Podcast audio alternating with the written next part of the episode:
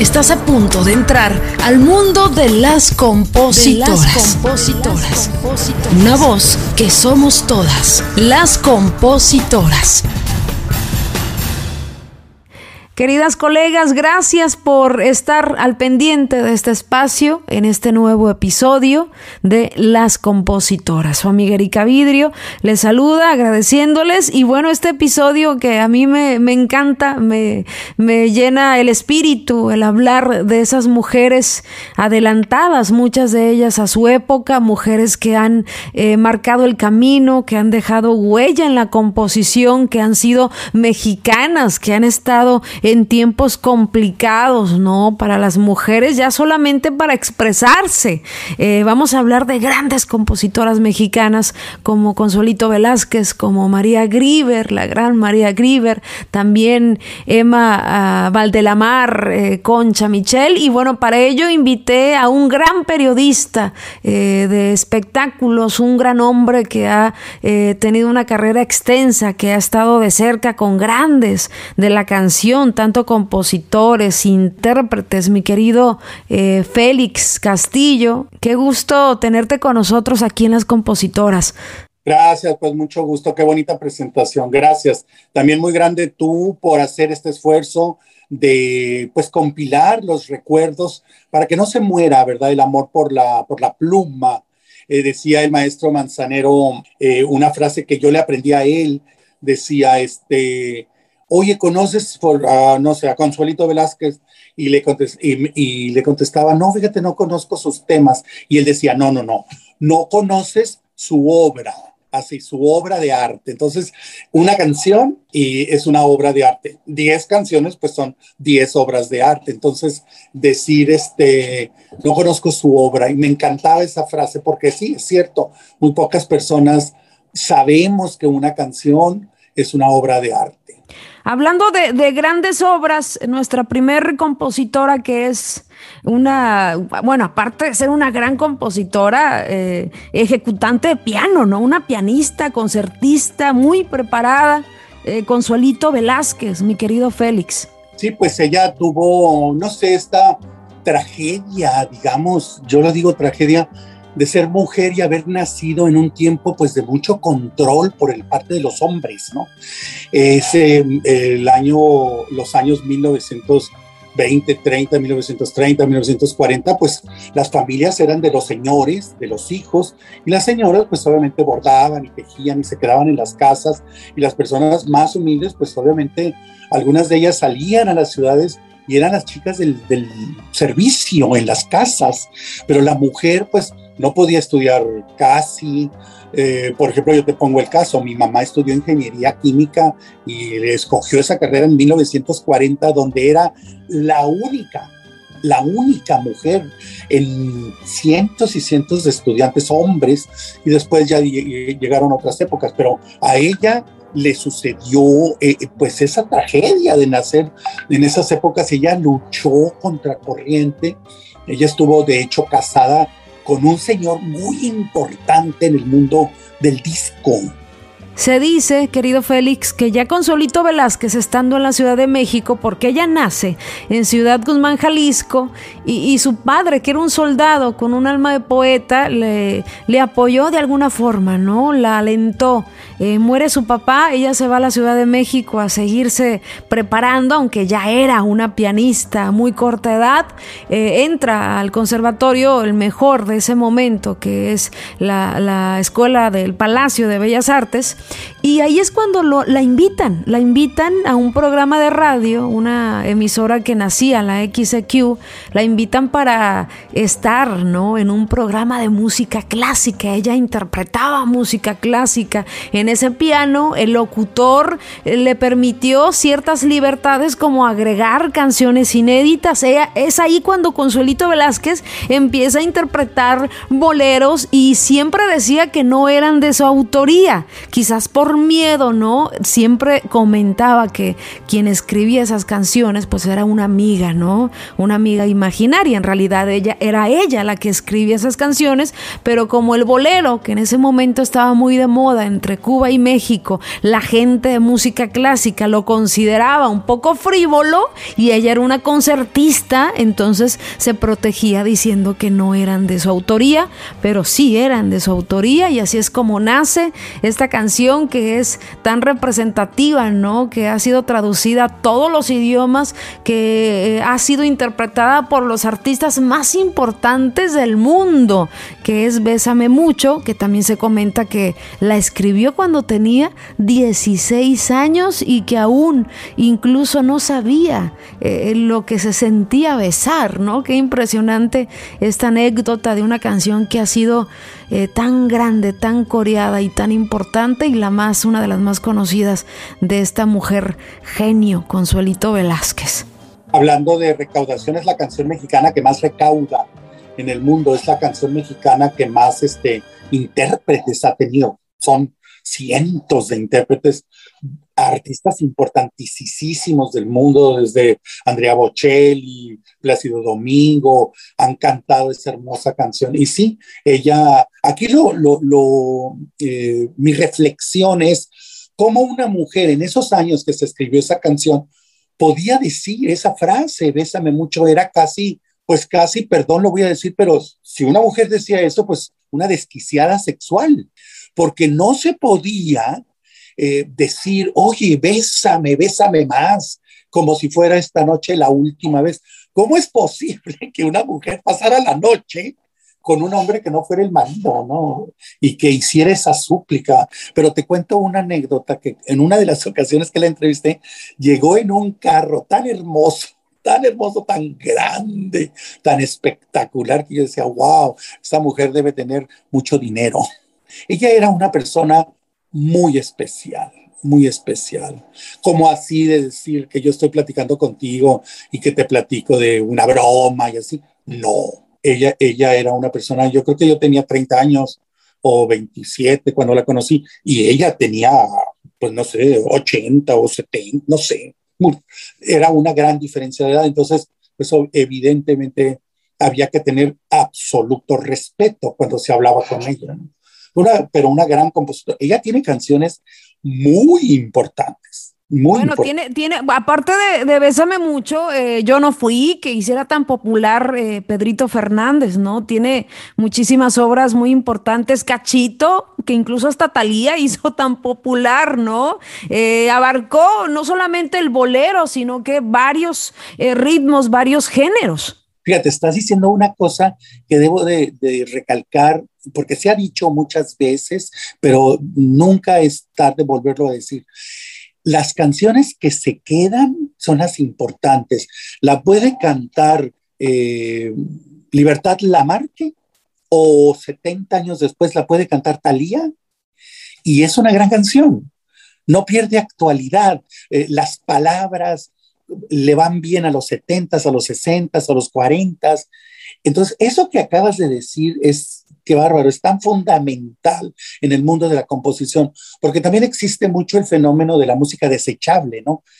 Ellas no escribían canciones desechables. Ellas escribían, eh, como dice la frase también de la canción, con tinta sangre del corazón, para entonces que se quedara para siempre en el pentagrama, ¿verdad? En la partitura, en, esa, en esas líneas, porque en esos tiempos las canciones se escribían.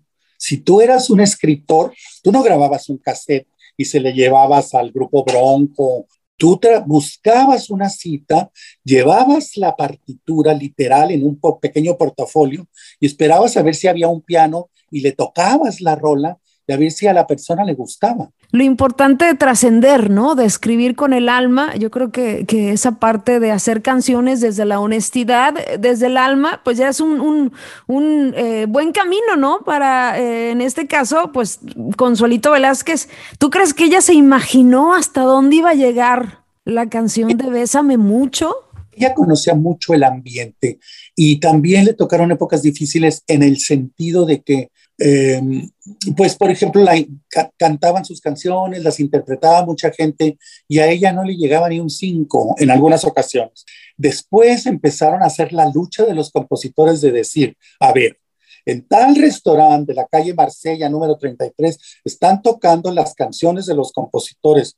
Si esa gente no paga lo que corresponde por usar nuestra música, cerramos el lugar. Y en la actualidad, así es en muchas partes del mundo, cuando una sociedad de compositores observa que tocan música grabada o música de violín o como sea, y esas canciones no son de los muchachos que están ahí, sino que son es de la gran obra del mundo, ese restaurante tiene que mandar un dinero cada noche, ¿verdad? Para que quede el, eh, pagado el detalle de que la canción se usó y se explotó.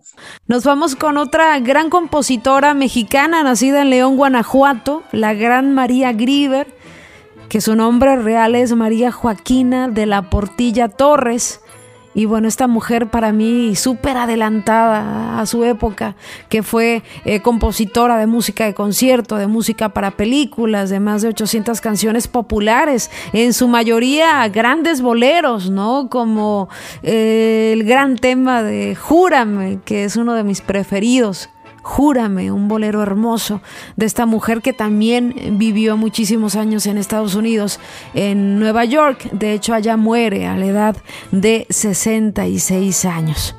Este, imagínate una familia de españoles eh, o de hijos de españoles en las haciendas, donde todas las personas humildes pues servían al patrón y les eh, había todo este gran drama en el que participó Benito Juárez y después la Revolución Mexicana. A ella le tocó ser de las familias, ahora sí que de los riquillos, ¿no? De los riquillos. Entonces, pues en, en una casa, en todo el pueblo, en una casa había un piano, pero no había pianos en las escuelas, este, muy poca gente sabía leer, muy poca gente sabía escribir, entonces ella vivió de verdad eh, pues una situación muy difícil. Y después ella logró, ella logró colocarse en la ciudad de Nueva York.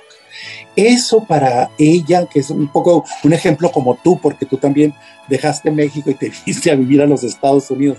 Ella también, ella, eh, Los Ángeles no era tan grande, Nueva York era la capital del mundo musical, ¿verdad?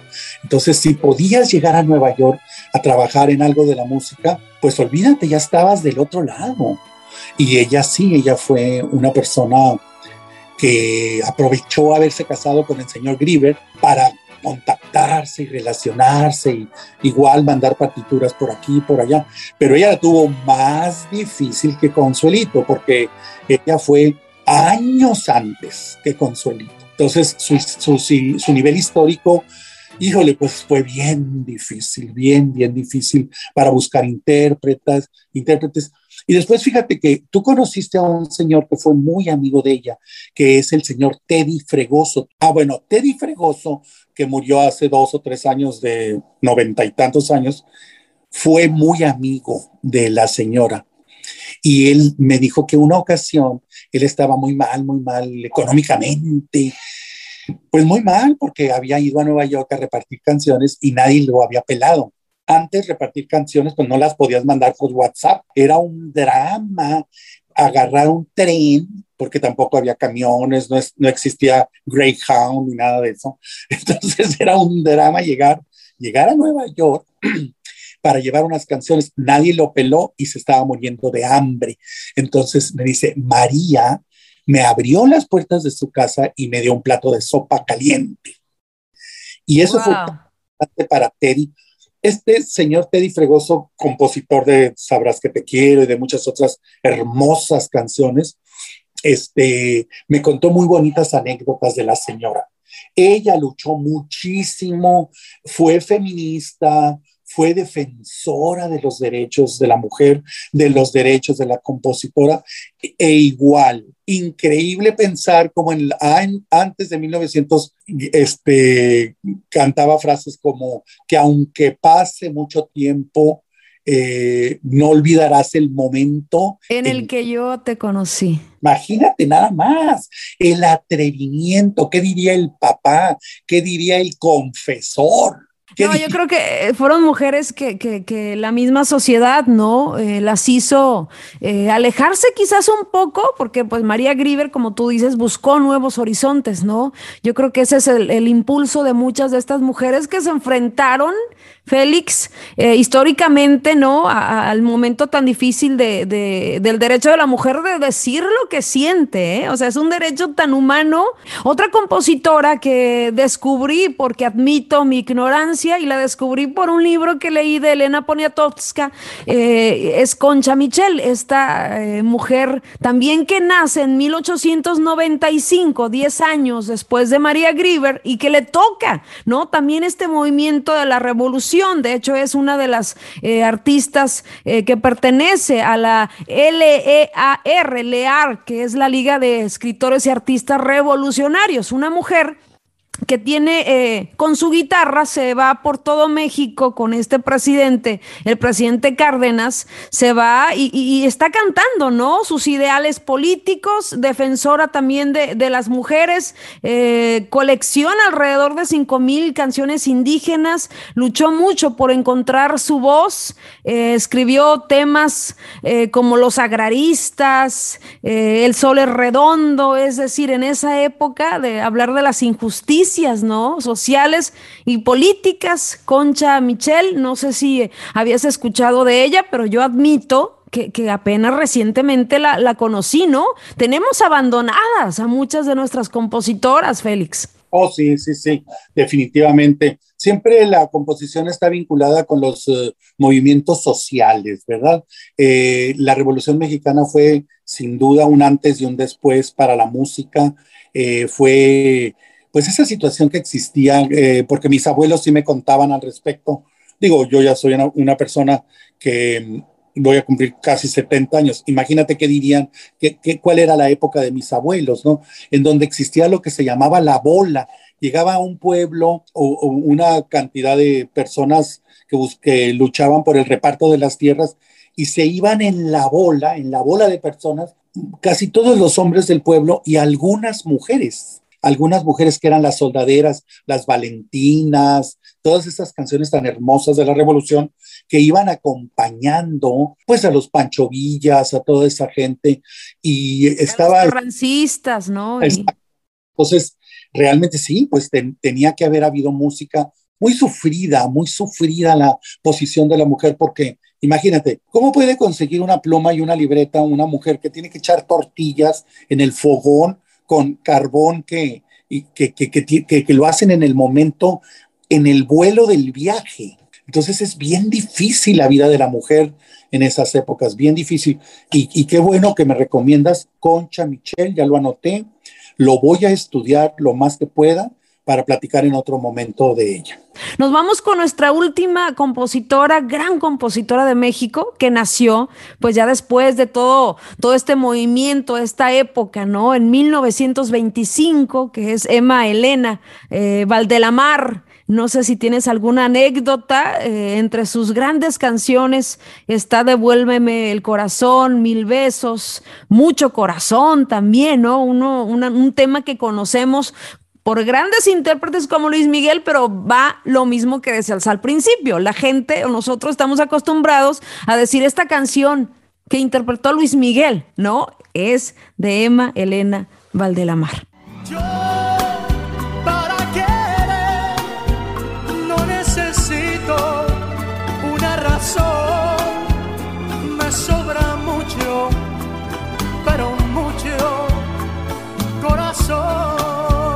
Para querer no necesito una razón, me sobra mucho, pero mucho corazón. Imagínate nada más qué frases, qué frases que eh, este, cuando ahorita se escribe no te metas con mi cucu, felices los cuatro. Esas frases tan hermosas digo, y no quiero pedir un perdón a las personas que escribieron eh, esas canciones no es crítica, pero es diferente, ¿no? Yo para querer no necesito una razón. Imagínate que una mujer de la edad de Emma Elena, que si ella, pues no sé, ahorita tendría 100 años o quizá más, Murió, murió en el 2012, de hecho, ¿eh? Murió ah. hace nueve años, ella, en el 2012. Relativamente reciente. Eh, y sí, este, una importantísima compositora, también ella más del mundo del bolero, más del mundo de los tríos, pero igual, muy, imagínate, imagínate nada más, la eh, eh, imagínate Pedro Infante, Jorge Negrete saliendo de un bar y que se les acerque una muchacha sola a las dos y media de la mañana, oiga, le traigo unas canciones, las puede oír, las quisiera oír, las podría oír. ¿Qué van a pensar esos señores de esta mujer que viene a las dos y media? Porque tú, por ejemplo, a lo mejor te ha tocado, te llegó a tocar, pues llevarle una canción a un artista. ¿A qué horas?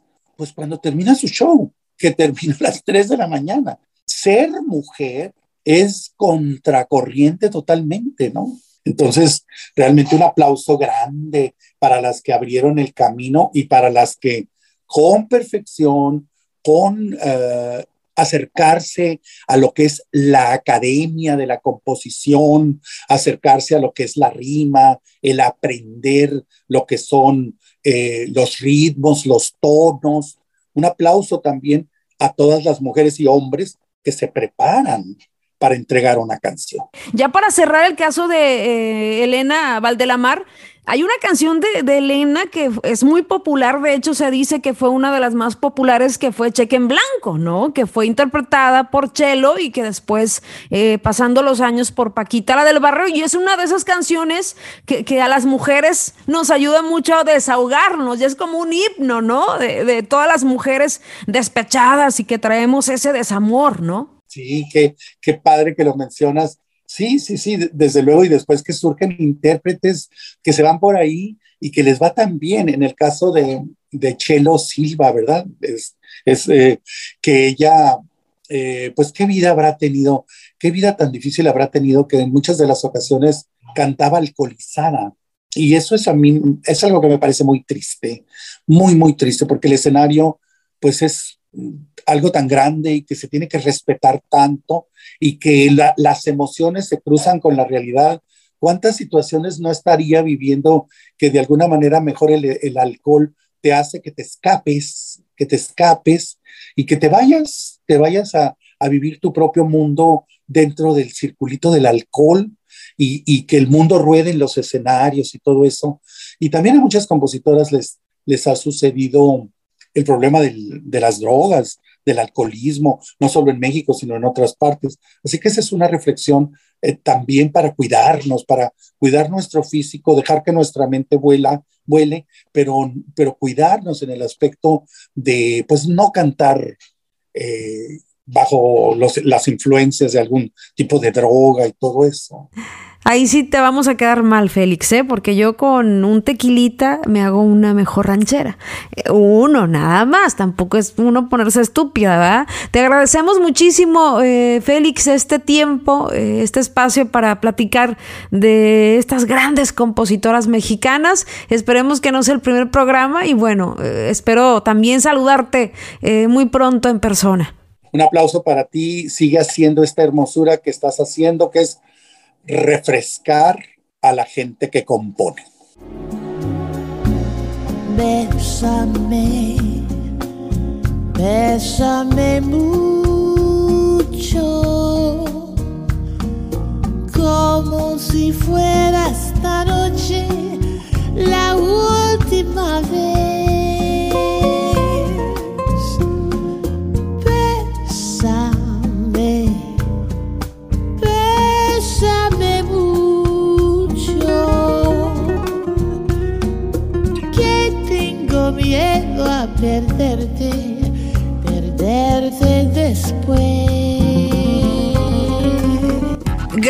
escucharnos. Te esperamos el próximo jueves en otro episodio más de Las Compositoras, una voz que somos todas. Recuerda seguirnos en nuestras redes sociales como Las Compositoras y darle seguir a nuestro perfil para tener más visibilidad en este podcast.